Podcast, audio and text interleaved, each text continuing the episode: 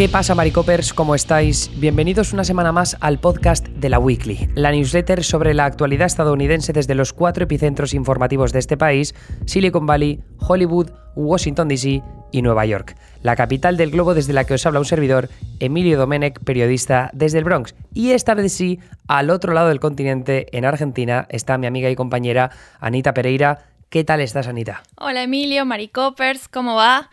Después del incidente de la semana pasada, estoy de vuelta. y además, para anunciaros una novedad, son varias de hecho, pero a partir de la semana que viene, la Weekly se convierte en una newsletter diaria. No para todos, evidentemente. Eh, vamos a tener una versión premium y una versión gratuita. La versión gratuita va a incluir dos newsletters. Todavía estamos diciendo cuál va a ser una de ellas, pero la que va a ser seguro es la weekly de siempre, es decir, una columna explicativa con podcast como la que os enviamos todos los miércoles, pero que en este caso saldrá los viernes y aparte pues siempre el comentario sobre cultura pop. Esta semana, por ejemplo, en la newsletter hablamos de Olivia Rodrigo, ese salto al estrellato de la joven estrella de Disney, y luego por otro lado los memes, ¿no? que en esta ocasión os hablamos de Pipo o de Apu Apustacha. Si no sabéis de qué os hablo, pues ya lo leéis en la newsletter. Eh, entonces luego, aparte de eso, tendremos cuatro newsletters. Una saldrá lunes, otra martes, otra miércoles, otra jueves. ¿Qué va a pasar? Que el lunes vamos a hacer un repaso de tres titulares rápidos de lo que ha pasado el fin de semana. Y luego martes, miércoles y jueves también serán dos titulares rápidos cada uno de esos días, no solo Estados Unidos, también a veces tendremos algún enfoque de política internacional, pero además esas tres newsletters, de, como digo, martes, miércoles y jueves, irán con una columna, una mini columna de cada uno de nuestros redactores. Ya sabéis que solo enviábamos normalmente en el Maricofi del que os hablamos habitualmente Anita y yo aquí al principio del podcast, que iban tres columnas juntas, bueno, pues ahora las separamos a lo largo de tres días, porque de esa manera creemos que os va a ser más útil a vosotros, ¿no? Eh, Anita, yo creo que sobre todo para que la gente esté informada. Sí, tal cual. La idea no es saturar eh, el buzón de entrada, sino, bueno, ofrecer una lectura un poco más liviana para que se puedan poner al día un poco más fácil sin tener que dedicarle tanto tiempo a leer la newsletter y bueno, dejar la newsletter más profunda, más eh, trabajada, que es la weekly, que es la edición gratuita, que la mayoría conoce, para los fines de semana, el viernes, cosa de que puedan usar esos días para, bueno, leerla tranquilos y, manejar. Creo que es un cambio interesante, igual por ahí responde a comentarios de, gente que nos ha, bueno, acercado esta idea por ahí la newsletter de los lunes era muy densa, o bueno, se podía trabajar diferente, vamos a probar esto, yo creo que tiene buena pinta, así que invitados quedan lógicamente, a suscribirse a la versión premium, con la que los vamos a acompañar toda la semana. Pero si tenéis cualquier sugerencia, queja de este cambio, por favor, no dudéis en escribirnos eh, en, la weekly. Podéis escribirnos mismamente en la publicación de este podcast o de esta newsletter en laweekly.com, porque ahora mismo ya hemos conseguido, esto no sé si sabías, Anita, pero ya funciona laweekly.com. Así que ahí, ahí os esperamos. Pero vamos a pasar al tema de la jornada, bueno, de la semana más bien. Este martes se cumplía el aniversario, el primer aniversario de la muerte de George Floyd a manos de la policía. Conocíamos el veredicto del agente de policía Derek Chauvin, que se le acusó, se le acusaba y se le sentenció por asesinato, de mm, homicidio más bien de, de George Floyd. Estamos a la espera de conocer la sentencia, a ver cuántos años pasará en prisión, pero lo que queríamos hacer con este aniversario, que es también algo que han hecho muchos medios de comunicación en Estados Unidos, era pegar un repaso a qué es lo que ha cambiado en el último año. Y no solo desde el enfoque de la reforma policial, que es algo que se pedía en esas protestas multitudinarias que vimos millones de personas en la calle el verano de 2020, en plena pandemia, pero aún así eh, estaba la cosa muy caldeada en el ambiente. Eh, no solo, como digo, en reforma policial, sino también en el aspecto de la opinión pública.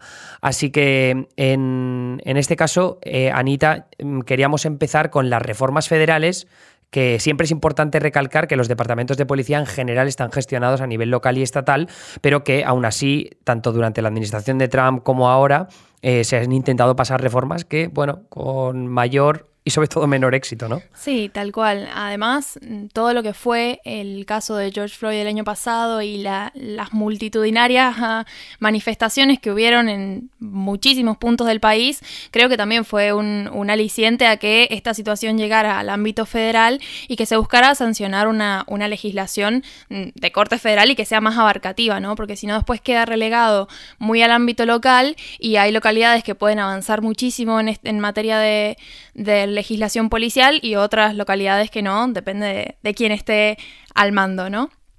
Pero bueno, ya para irnos puntualmente a los proyectos, eh, primero fue, o sea, lo que primero se propuso fue esta ley de justicia de la policía que se presentó en 2020 y que tenía, bueno, medidas para eh, combatir, prevenir la mala conducta policial, el uso excesivo de la fuerza y sobre todo, bueno, los prejuicios raciales en la actividad policial que son los principales problemas, digamos, que, que se detectaron con toda esta sesión de George Floyd, que de hecho viene hace mucho sino que lo que pasó el año pasado Además fue... es, es, un tema muy difícil de estudiar porque una de las cosas de las que me di cuenta yo cuando estuve investigando para un vídeo que de hecho compartimos en la newsletter que hice el año pasado con motivo de la muerte de George Floyd es que eh, las investigaciones que hace el gobierno federal, investigaciones o los estudios, no son específicos, lo suficientemente específicos, no se, puede, eh, no se pueden llevar a cabo reformas concretas eh, para atajar la discriminación policial porque los datos que se recopilan a nivel local, estatal, incluso federal, de las agencias como, como el FBI, el FBI es verdad que yo creo que es de los que mejor lo hacen, pero como que no se tienen estadísticas buenas de las detenciones que se producen, los arrestos, los homicidios. Entonces, no ha sido hasta en los últimos años, sobre todo a través de las, a, partir de las protestas de Ferguson en 2014, durante la presidencia de Obama por la muerte de Michael Brown a manos de la policía, que ahí sí que se empezó a hacer un seguimiento más exhaustivo de las muertes de afroamericanos a manos de la policía. Muertes de afroamericanos, de blancos y de, latinos también, pero un poco para llevar un seguimiento de qué es lo que está pasando, si de verdad hay una discriminación policial a ese nivel. Pero claro, como no tenemos tantos datos, eh, el gobierno a veces le cuesta llevar a cabo iniciativas legislativas que de verdad lleguen al fondo del asunto y que puedan significar un cambio trascendental para el sistema de justicia criminal, que es al final el que más problemas tiene. Y que además, bueno, tener una base de datos confiable también haría que se disipen muchos argumentos que hablan de que, bueno, no es un problema tan grave o mm, que quizás el Congreso debería dedicarse a sancionar cuestiones de mayor urgencia y todos estos debates que surgen cuando se está intentando aprobar esta legislación y que hacen que o bien se repruebe como pasó con este proyecto, y de hecho, bueno, hay una versión ahora nueva, un poco modificada, que se está buscando aprobar de nuevo, pero el año pasado el Senado bloqueó el, el proyecto este del que hablaba, y bueno, nada, vuelve a empezar, se vuelve a demorar una legislación federal y muchas veces tiene que ver con justamente esto, por ahí no tener datos contundentes sobre mm, la gravedad de la situación o... Bueno, es que yo creo que la gravedad de la situación también la da a conocer el propio colectivo. Digo, eh, esto es un reclamo que viene hace muchísimo tiempo. De hecho, la recomendación que os hacemos de una película esta semana es mm, Detroit, que dirigida por Catherine Bigelow en, el 2017, me parece que es, y es una película que retrata precisamente el asunto de la brutalidad policial que se remonta a final, bueno, esto evidentemente se remonta mucho más atrás, pero quiero decir que desde los años 60 ya veíamos casos eh, muy conocidos eh, a, nivel local, en el caso de la ciudad de Detroit, entre activistas que presionaron para reformas importantes eh, en esos términos. Y hemos arrastrado todo eso desde entonces y sin embargo se siguen sin tomar medidas que puedan cambiar el panorama, pero también es que es muy difícil de atajar y más especialmente, ya lo comentaremos más adelante, en un año como este. Eh, ahora, lo que decías tú, ¿no? estas, estas dos iniciativas legislativas, el problema que tienen es que el Senado tiene una mayoría demócrata, pero una mayoría muy débil, apenas de 50 senadores demócratas contra 50 republicanos, no se puede pasar nada realmente ambicioso. Eh, necesitarían 10 votos republicanos y todo lo que tiene que ver con la reforma policial, los republicanos no va a haber suficientes números como para que estén a, favor de apoyar reformas que puedan cambiar de forma radical mm, lo que está ahora, ¿no? El statu quo. Principalmente porque los republicanos son muy cercanos a, a, los sindicatos policiales. Bueno, y al mensaje de ley y orden también, claro. Sí, por supuesto. Y bueno, de hecho, los sindicatos policiales están ejerciendo bastante influencia, sobre todo con este otro proyecto que hay. Eh, en camino, que es el de la ley para eh, acabar con la inmunidad calificada. La inmunidad cualificada, que es un tema mega controvertido. Esto es una doctrina que además la puso, si no me equivoco, fue por una decisión del Supremo, que es una doctrina que protege a los agentes de policía y también a otros funcionarios de ser considerados personalmente responsables por acciones discrecionales realizadas dentro de sus funciones.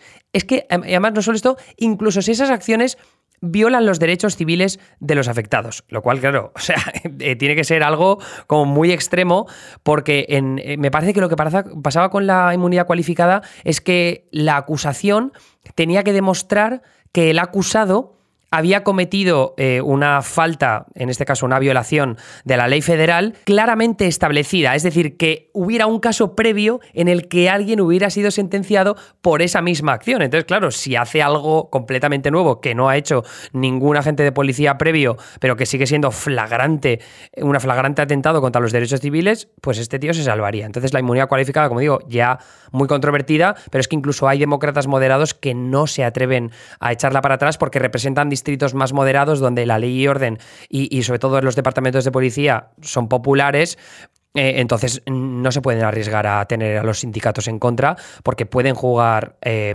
también en contra de ellos a lo largo de, una, de, unas elecciones. De hecho, había, creo, un congresista que había estado eh, con una iniciativa para que, em, digamos, se, inculpara en todo caso a los departamentos de policía, que me parece algo, mm, o mm. sea, un debate muy interesante que tiene que ver con esto, porque bueno, de nuevo, si un policía hace abuso de la fuerza, eh, digamos, lo que hace este, esta doctrina es separar la persona que el policía es cumpliendo funciones para el Estado, es decir, en su investidura de cuerpo policial, y luego él como persona y con, su vida privada, en la que, bueno, puede ser juzgado por hacer, eh, por homicidio o por... Entonces, esa distinción que es mm, técnica jurídica, también tiene que, o sea, creo que pone en juego dónde están las responsabilidades, si están en puntualmente el oficial de policía, que hace uso y abuso de la fuerza en un momento concreto,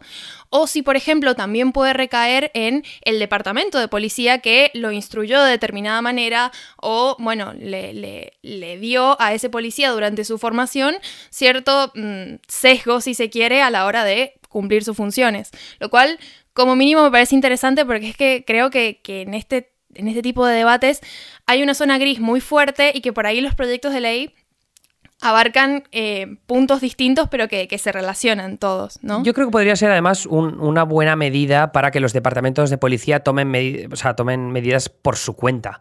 Y en lo que refiere especialmente al entrenamiento de los agentes, que ha sido uno de los grandes problemas que se arrastra desde hace años, pues eh, creo que se podría hacer hincapié en eso.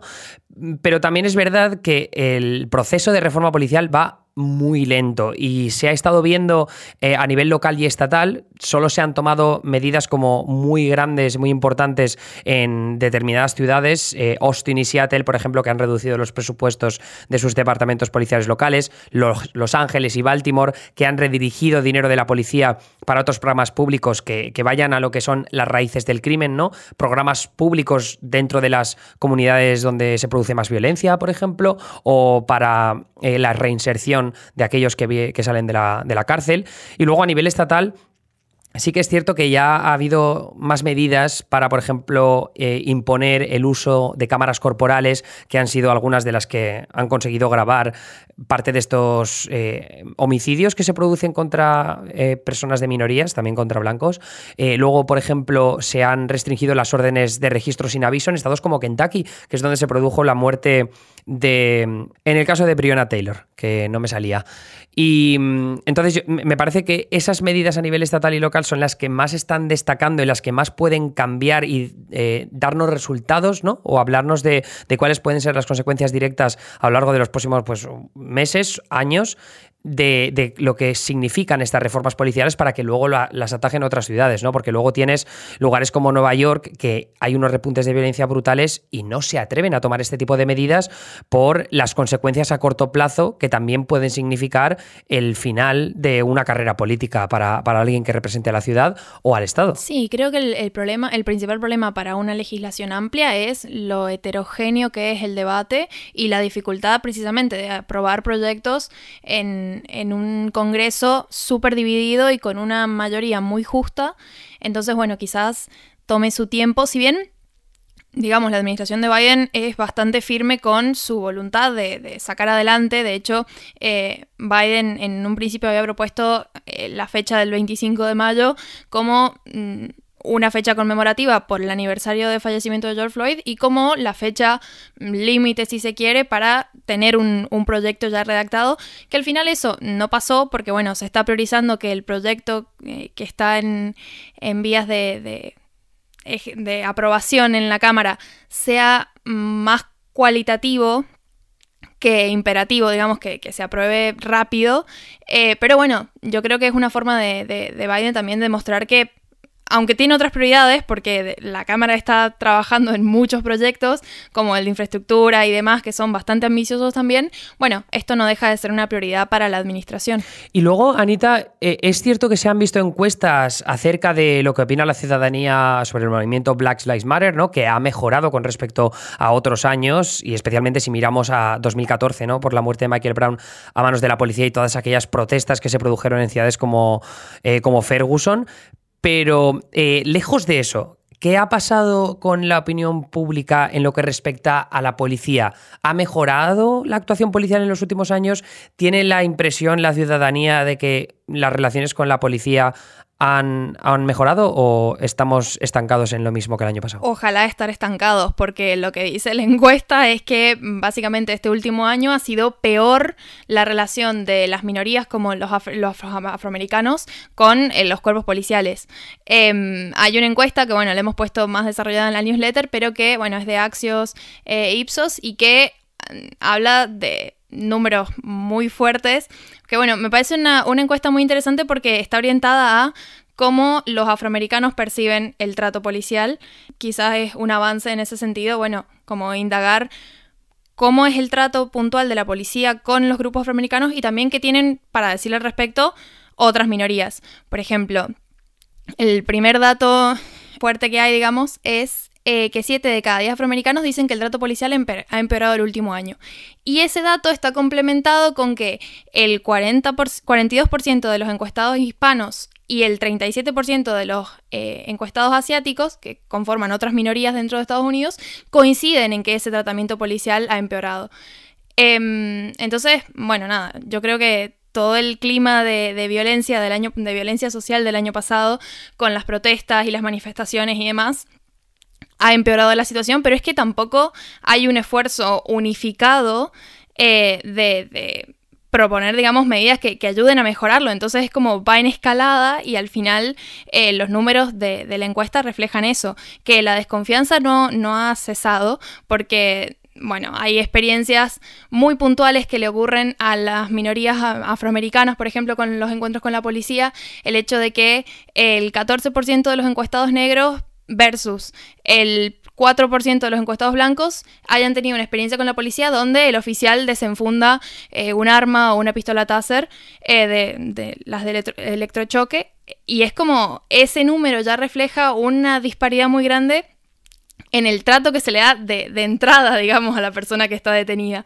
Y obviamente ya después, si a eso le sumamos el clima de violencia generalizada que hay en Estados Unidos, sí, la situación no tiene pinta de, haber mejorado para nada. Y es una pena, porque pese a que la opinión pública sí que se había reconducido en el último año, no hemos visto, que, es lo que me preocupa a mí, no, hemos visto reformas policiales porque tiene sentido que no se lleven a cabo reformas policiales en un año tan tenso para la política, para la economía, para la sociedad estadounidense, con una pandemia, una crisis económica, de por medio unas elecciones eh, tan jodidas, el asalto al Capitolio después. Entonces, ha habido como muchas otras prioridades al mismo tiempo que han hecho difícil avanzar, eh, como digo, este tipo de reformas, no solo de la policía, sino también del sistema de justicia criminal, que es al final el que también ha vapuleado de forma tan dura a comunidades como la afroamericana. Ahí vemos que el sistema de prisiones está saturado de forma indiscriminada de afroamericanos.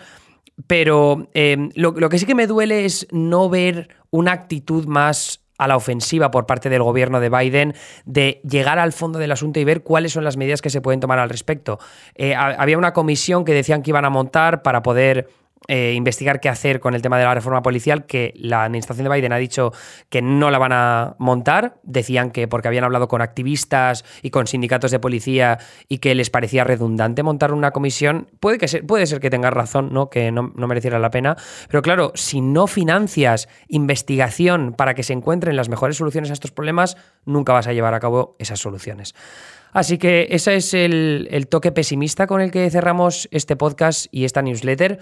Pero eh, a lo que quiero pasar, que llevo callándome todo el podcast, es a esta parte de los insultos argentinos, porque la semana pasada es verdad que por un problema técnico no escuchasteis a Anita, pero eso no significa que no grabáramos el podcast, ella y yo. Y en la sección de insultos me dijo que un insulto muy bueno era conchuda y me dijo que no era demasiado grave y yo, tonto de mí, lo usé con una chica argentina. Yo nunca he avalado eso. Te he dicho que con Diga- chicas no digamos, insultos. Digamos que la chica. digamos que la chica se alteró un poco y no le hizo demasiada gracia, Anita. No sé, no sé cómo osaste recomendarme ese insulto como que no pasaba nada por usarlo. Eh, Bueno, es muy contextual. Yo no voy a poner las manos al fuego por cómo usaste ese insulto y menos si estabas con una chica. Ya te he dicho que esa, esa combinación no suele ir bien, pero bueno, para tanto, no sé. ¿Qué significa conchuda entonces? Lo que pasa es que...